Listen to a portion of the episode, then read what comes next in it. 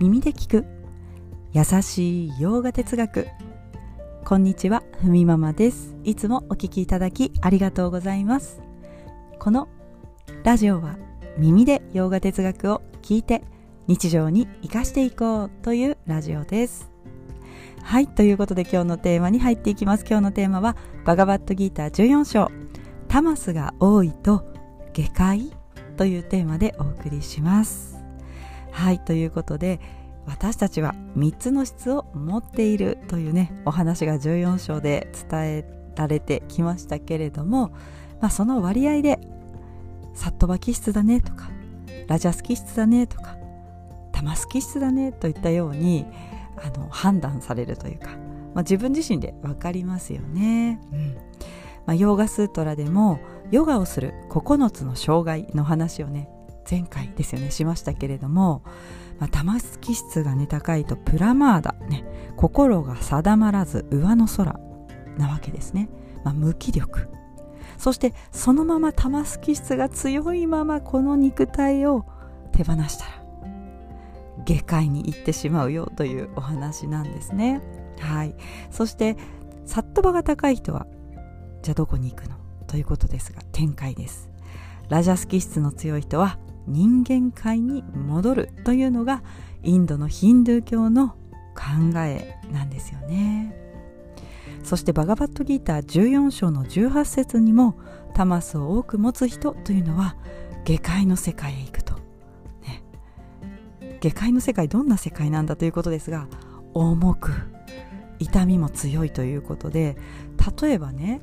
生まれ変わったら木になるとか木ってずっと動かないですよね、まあ、石もそうですね。あのもちろん動かせる石もありますけれども重い大きくて重ければ動かないとか、まあ、ずっと動けませんっていうそんな状態です。はいということで、えー、このね質にちなんで今日はね14個の世界のお話天界地上界人間界ですね。下界のお話も少しプラスでしていこうと思います。はいということでまずはねこの人間界、まあ、地上界とも言われますが私たちが今今いる場所ですねブーローカという名前がついています。太陽と月があって物理的な営みがされている。行いが作られるのがブーローカ。その上に6つの天界そしてその下に7個の下界があります。まあ、下界ねタマスが多いと下界ですけれども地上界よりももっと重く苦しいわけですね、うん、肉体を持っているというのはある意味不自由です。急にどこかに行きたいと言ってもパッと行くことはちょっと難しい。そして痛みを感じる、ね、肉体があるから痛みを感じたりしますよね。まあまあこれでも結構ねあの不自由かなと思いますが下界はもっと重苦しいということですね。はいあまり行きたくないですよね、うん。まあ、反対に上の方の展開6つの展開は肉体から解放されているということで病気もないし老いもない、ね、軽い感じ、まあ、これサットバキストが行くところですがそういう世界が6つあるよと、まあ、全部で14個の世界のどこかに私たちはいてそこを移動しているということなんですね。あれ？どうして移動するの？ということですが実はね人間界このブーロー下にいる時に新しい行いを作ることができます。そしてその行いの結果によってね、その14個の世界肉体を手放した時にこの14個の世界のどこかに行くんだという考えなんですよね。まあ、こうして肉体という道具があって心を持っている時新しい選択をして自分の未来を変えていくことができる、まあ、行いの種をまくことができるんだということです。ちなみに上6つと下7つの世界っていうところでは行いを作ることができません。今人間界にいるということは行いをしに来ているわけです、だからこの行いによって上の世界に行くか、ね、下の世界に行くかということなんですよね。だからこう行ったり来たりするわけです。ね。でもここに疑問を抱く人が実はヨガに来るんだと言われているんですね。あっち行ったりこっち行ったりこれっていつ終わるんだろうとか。まあ言い換えれば生と死の繰り返しなわけです。この世界で肉体とかねこの世界で過ごしたら次の世界行くんですが行ったり来たりしてね。なんか無意味に感じる。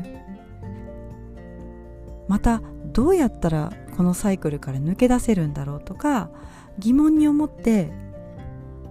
はいヨガをし始めている人をヨーギーと言います、まあ、肉体を持つというのはねブーローカをまた卒業して上か下に行くわけですが死というのはまあインドではね死というのはそのそれだけのことというか肉体を持ったものを手放して上か下に行くだけなんだというふうに考えられているんですよね。だからこう死を語るっていうのはタブーではないわけですね。いやーお疲れ様。ね。今回修行が終わったねといったように見送る、次はどこかに行くのかな？行ってらっしゃい。またここで戻ってくるかもしれないね。なんていうふうに送り出す。そういう考え方なんですよね、まあ、そう考えると死というのもね一つの流れですよね。次はまたどこかでという前向きな人生のセレモニーとしてもやはり考えられますね。ちょっとこう私の話なんですが年末ね突然私のおじさんが病気で亡くなりました、うん、家族でねお通夜や葬儀の前にご自宅にね手を合わせに行ったんです、まあ、家族全員で行ったものですから小学生の息子も含めてあのお参りに行きましたがその後ですよね。時折ねそれを思い出して急にね悲しくなることが息子があるんですね。あの昨日も泣いてましたけれども。まあ聞くとねおじさんが亡くなって急にね死んでしまうって嫌だなっていうふうにこう少しこう泣き顔というか